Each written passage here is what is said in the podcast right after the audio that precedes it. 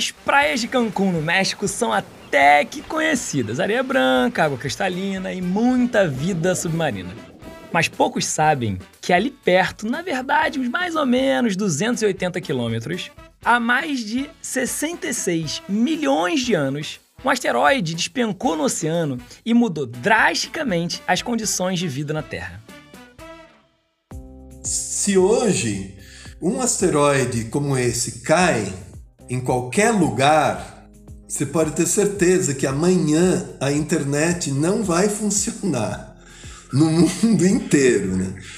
Assim, é uma, é uma cadeia, uma cascata de coisas ruins que acontecem nas primeiras minutos, nas primeiras horas, semanas, meses, anos e décadas. O Luiz Anelli, paleontólogo, professor da USP e super estudioso do mundo dos dinossauros, é que vai ajudar a gente para entender melhor como a queda de um asteroide, onde hoje é o México, quase varreu toda a vida que havia sobre a Terra. São uma sequência de coisas ruins, né?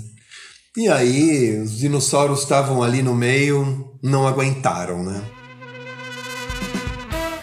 Talvez até hoje nenhum roteiro de cinema tenha chegado perto da tragédia que abateu esses nossos animais e outras formas de vida que acabavam habitando no planeta. A energia que a colisão produziu é milhões de vezes maior do que a da bomba atômica mais potente testada até hoje. Mas afinal, por que as condições de vida na Terra mudaram tanto com esse impacto? E como o curso das evoluções foi alterado para sempre? E na boa, você acha mesmo que os dinossauros não sobreviveram? Alguma dúvida? É claro que eu posso explicar. Bom, esse é o programa que fala de ciência de um jeito divertido e descomplicado, claro, sem perder o rigor. A primeira temporada do Talk Show tá inteirinha disponível no Disney Plus. Bom, são 16 episódios imperdíveis e agora a gente tem aqui também o podcast, onde toda semana eu, Alan Rodrigues, monto uma hipótese, faço uma pergunta e, como cientista, verifico as respostas possíveis com os especialistas mais qualificados. Então, eu posso explicar. Uma das certezas construídas nessas últimas décadas é que o asteroide que colidiu com as águas oceânicas era gigantesco. Ele tinha pelo menos 10 quilômetros de diâmetro e uma massa estimada de até 100 trilhões de toneladas. Gente, é isso mesmo, 100 trilhões de toneladas. Nem somando o peso de todos os porta-aviões do mundo, o que vai dar mais ou menos 5 milhões de toneladas, se chega perto das dimensões do asteroide, cara, que não tinha uma forma bem definida. Ele desabou, segundo as estimativas mais recentes, a uma velocidade de 43 mil quilômetros por hora em um ângulo de 60 graus. Para você ter uma ideia, um foguete espacial, por exemplo, ele chega um pouco mais da metade desse valor. O asteroide, ele se chocou com o pior lugar que ele podia ter caído. 15% dos oce... da, da Terra eram lugares ruins como esse. 15%, que eram as áreas mais produtivas é, equatoriais, onde o fundo era muito venenoso por causa da alta produtividade. Como disse Luiz Anelli, ao cair inclinado, o que aumentou o impacto da trombada, o asteroide vaporizou rochas e águas em questão de segundos. Isso é uma das consequências. Essa consequência aí, você joga material até além da estratosfera. O material quase entra em órbita. E isso se espalha pelo mundo e começa a voltar e volta incendiando o mundo, né? Aquela camada de iridium que, que mostra a poeira do impactor, ela, ela também está coberta por uma camada de cinzas orgânicas. Ou seja, o mundo incendiou. Tudo que era combustível na superfície dos continentes queimou. E isso é devido a esse lançamento. Agora, a água do oceano é turva, é turvada. Você coloca os tsunamis colocam em suspensão material no mundo inteiro. Os tsunamis adentram centenas até milhares de quilômetros. Depois toda aquela água traz a lama de volta para os continentes, né, de volta para os oceanos. Você turva a água, você cessa a fotossíntese. Os incêndios, juntamente com a poeira, é, levantada para a atmosfera cobre a luz solar. E nesse, nesse, Nesse aspecto também é ruim aquela zona equatorial por causa dos ventos que espalham a poeira por todo o mundo. Bom, para ninguém se perder aqui, eu vou recapitular um pouco da fala do professor Anelli. Um fato é que o impacto ocorreu. Posteriormente a isso, ele levantou uma quantidade gigantesca de material para a atmosfera. Estilhaços e uma espécie de pasta de rocha, os ventos equatoriais espalharam tudo isso em pouco tempo o que deve ter provocado uma chuva ácida.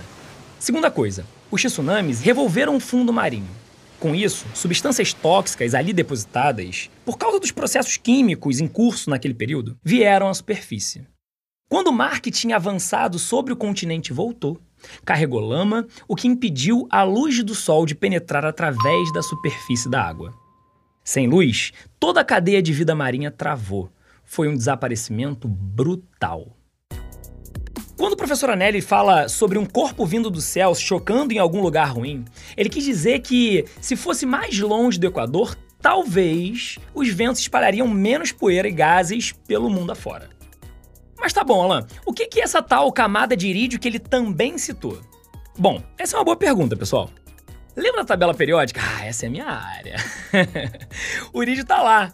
Ele é um metal meio amarelado, mas que não existe em altas concentrações aqui na Terra. Em compensação, ele é abundante nas rochas que vêm do céu por meio de asteroides e de cometas. A rocha que trombou com a Terra perdeu muito irídio e virou pó. Essa poeira toda, no pós-impacto, acabou depositada sobre toda a crosta terrestre. Agora, quando cientistas vão estudar as rochas, o tal irídio sempre aparece na mesma idade geológica em grandes quantidades. Isso dá certeza de que esse elemento químico chegou aqui de uma só vez vindo do espaço. O impacto do asteroide criou uma grande cratera de mais de 80 km de diâmetro e 29 km de profundidade. Ou seja, o buraco de ponta a ponta tinha praticamente a distância entre São Paulo e Santos e engoliria 35 prédios empilhados, igual o Burj Khalifa, o prédio mais alto do mundo com 828 metros que fica em Dubai. Foi só uns 40 anos que a comunidade científica ficou sabendo que essa cratera existia. Hoje ele é conhecida por, perdão se o meu pronunciamento foi errado, cratera de Chicxulub. Chicxulub. Nome da cidade mexicana onde os estudos foram feitos. O choque do corpo celeste com a Terra, como mencionou o professor Nelly, causou mega incêndios. Porque a força do impacto também fundiu o fundo marinho, o que lançou para a atmosfera partículas incandescentes de rocha, que também recobriram todo o planeta. Você viu recentemente, né? Teve aquela explosão terrível no Líbano. Tinha um pessoal filmando de barco, né? Pessoal filmando de barco, você vê aquela onda de impacto, né? Imagina uma onda de impacto 10 bilhões de vezes mais forte que aquela, né?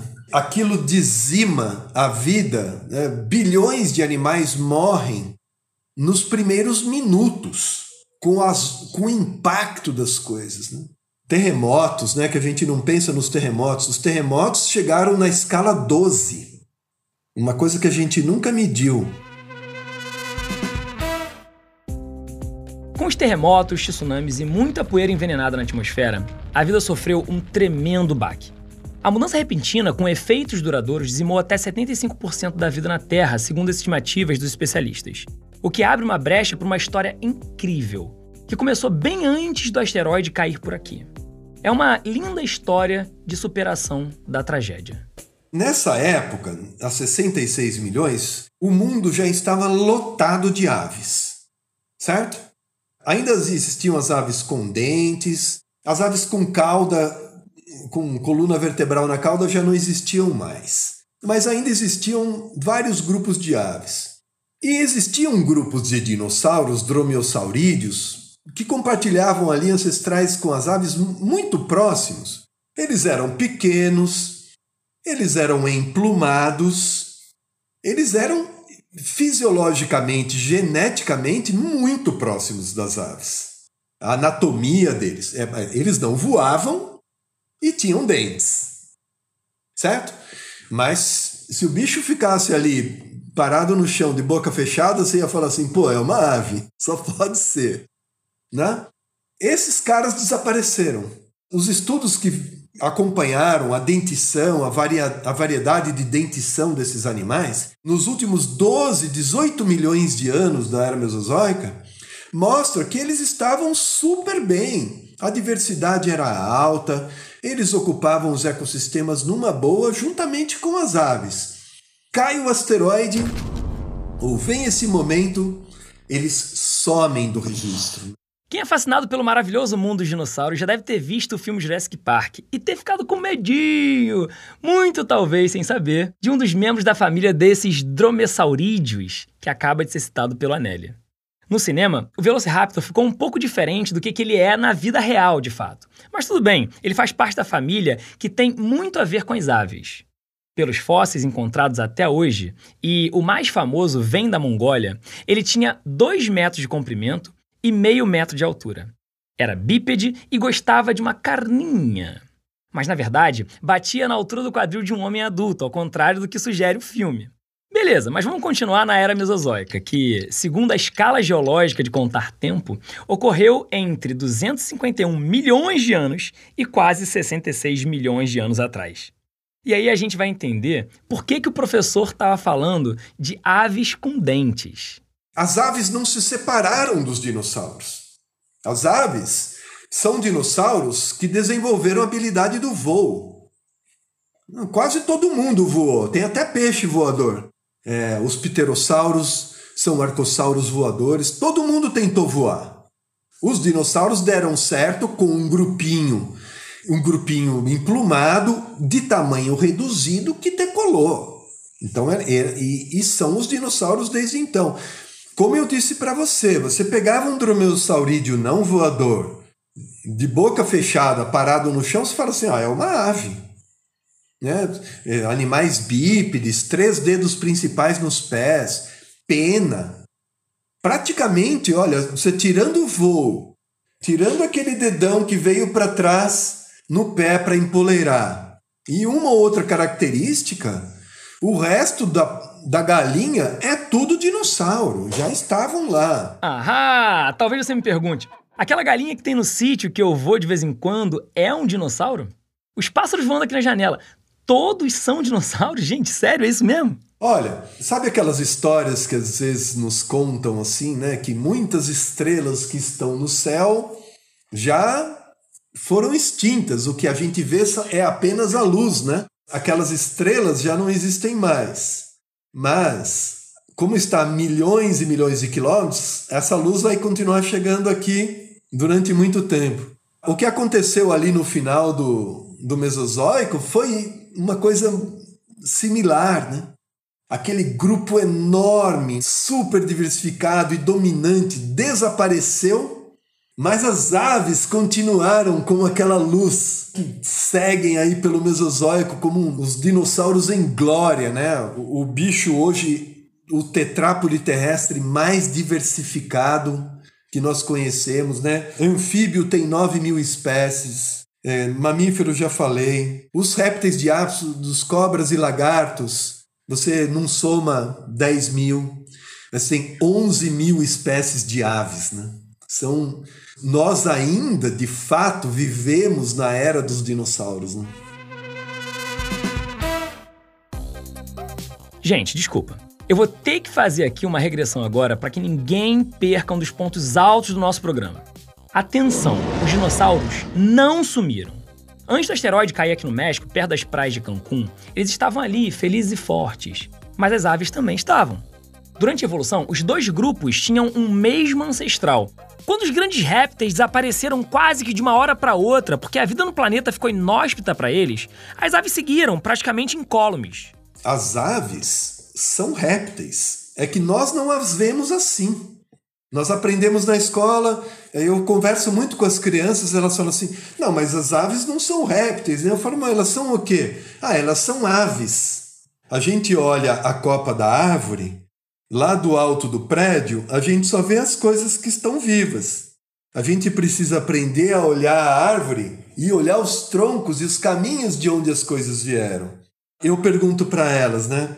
Ah, os dinossauros são répteis? Ah, os dinossauros são répteis. E as aves são dinossauros? Ah, sim, as aves são dinossauros. Aí fala assim: bom, então se as aves são dinossauros e os dinossauros são répteis, as aves também são répteis. Ah, não! não! O beija-flor é um réptil! É, o beija-flor é um dinossauro, é um réptil. Gente, isso é muito interessante. O que o professor Anelli afirma vem sendo dito por vários cientistas. Lá atrás, as tartarugas, as cobras os lagartos, todos os dinossauros e as aves tinham o mesmo ancestral comum. Ou seja, todos esses animais faziam parte de um mesmo grupo evolutivo. Portanto, todos são parentes, assim como nós somos dos macacos. Agora, nós, a gente não pode deixar de dizer uma coisa. Nós sempre, veja, nós conversamos Tratamos muito da questão do impactor, qual era o tamanho do asteroide, onde ele caiu, mas nós normalmente não consideramos a vulnerabilidade dos ecossistemas antigos. E no caso, os dinossauros haviam enfrentado, um pouco antes do final do Mesozoico, o clima de muita estabilidade, né? Cara, praticamente metade dos continentes estavam cobertos com florestas. As zonas tropicais eram super amplas, muito calor, muita estabilidade. Os dinossauros especiaram para nichos muito específicos, muito e muito sofisticados. Nessa hora, você provoca uma perturbação ambiental global, é essa turma que vai dançar, meu. Esse caminho que a evolução seguiu é muito útil para os dias de hoje, quando o ser humano enfrenta as questões de mudanças climáticas. Ou seja, na hora que deu ruim no clima, lá no tempo dos grandes dinossauros, alguns grupos conseguiram escapar, mas outros não. O voo, a habilidade de voar, se mostrou muito importante. Essa é uma capacidade, sem dúvida nenhuma, que ajudou muitos grupos a driblar o próprio fim principalmente as aves, que além de voar, tinham outras vantagens evolutivas, como o sistema de respiração, as penas e algumas outras coisinhas a mais. A capacidade do voo é o segredo do sucesso. Hoje nós temos 4.900 espécies de, de mamífero. Bom, roedor tem 3 mil. Então, roedor é, não tem para ninguém. Mas morcego que é o voador, tem mil. Sobra 900 espécies para todo o resto dos mamíferos. Você acredita? O voo é o sucesso. E segundo, essas aves que sobreviveram eram granívoras, se alimentavam de grãos. E isso acreditam que foi uma, um grande lance delas, porque existe um banco de sementes é, que que não foram afetadas pelos incêndios e ficaram armazenadas no solo. E com o bico e o papo, elas sobreviveram. Né? Hoje você vê assim, é, você tem uma área devastada no Pantanal, por exemplo, as primeiras aves que chegam e ocupam aquele espaço são granívoras.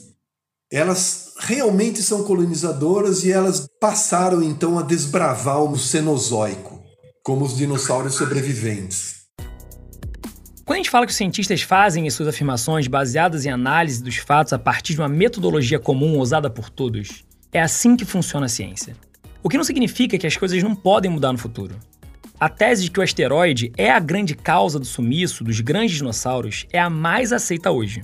Mas muito se fala também do vulcanismo em grande escala que havia na Terra naquele tempo, Mudou o clima em questão de dias, houve um esfriamento drástico. Você muda tudo, né? Hoje nós queremos, nos próximos 50 anos, evitar que a temperatura suba um grau. É uma queda muito drástica, você muda correntes, muda o clima em tudo, né? Nós tínhamos um mundo muito mais quente no Cretáceo. A temperatura era era muito acima dos 14 de média que nós temos hoje. Sei lá, devia ser 18, 19, 20 graus de temperatura. Mas o vulcanismo ajudou a esquentar o mundo no passado porque os gases expelidos aprisionaram o calor emitido da própria crosta terrestre, algo muito parecido vem ocorrendo agora com as mudanças climáticas globais. Por causa do homem, que usa muito combustível de origem fóssil, as temperaturas só vêm subindo. Isso me leva a algumas perguntas, ainda sem muitas respostas. Será que não está havendo alguma interferência importante no curso da evolução?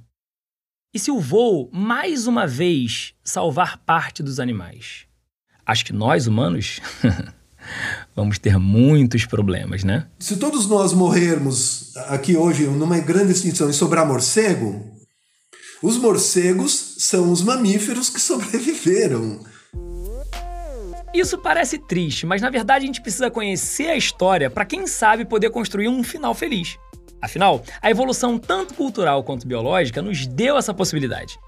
Então, nada de baixa astral, pessoal. Depois dessa história bacana de superação dos dinossauros, que ainda estão firmes e fortes entre nós, nós humanos temos que tocar a nossa missão. Todo mundo aí cada vez mais precisa se preocupar com o meio ambiente e cuidar do nosso planeta, que afinal é a casa de todos nós. E esse foi o terceiro episódio do Posso Explicar. O segundo, sobre memória, também está disponível. Procura aí no seu tocador de podcast favorito. E semana que vem tem mais. A gente vai falar sobre um tema muito instigante. É possível viver fazendo jogo de videogame? Já pensou sobre isso? Transformar um hobby preferido em uma grande profissão? Será que é fácil? Ah, e não se esquece de assistir o Posso Explicar no Disney Plus. O programa tem sempre convidados sensacionais e tá muito divertido e não menos científico. Eu sou Alan Rodrigues e fico por aqui. Obrigado por nos acompanhar nessa jornada. Até a próxima. A produção é da Movie Productions, em parceria com a Trovão Media. A pesquisa e o roteiro são de Eduardo Gerac. A trilha sonora é do João Brasil, que também assina a produção musical do programa no Disney Plus. E a edição e mixagem são do Ampli Mix.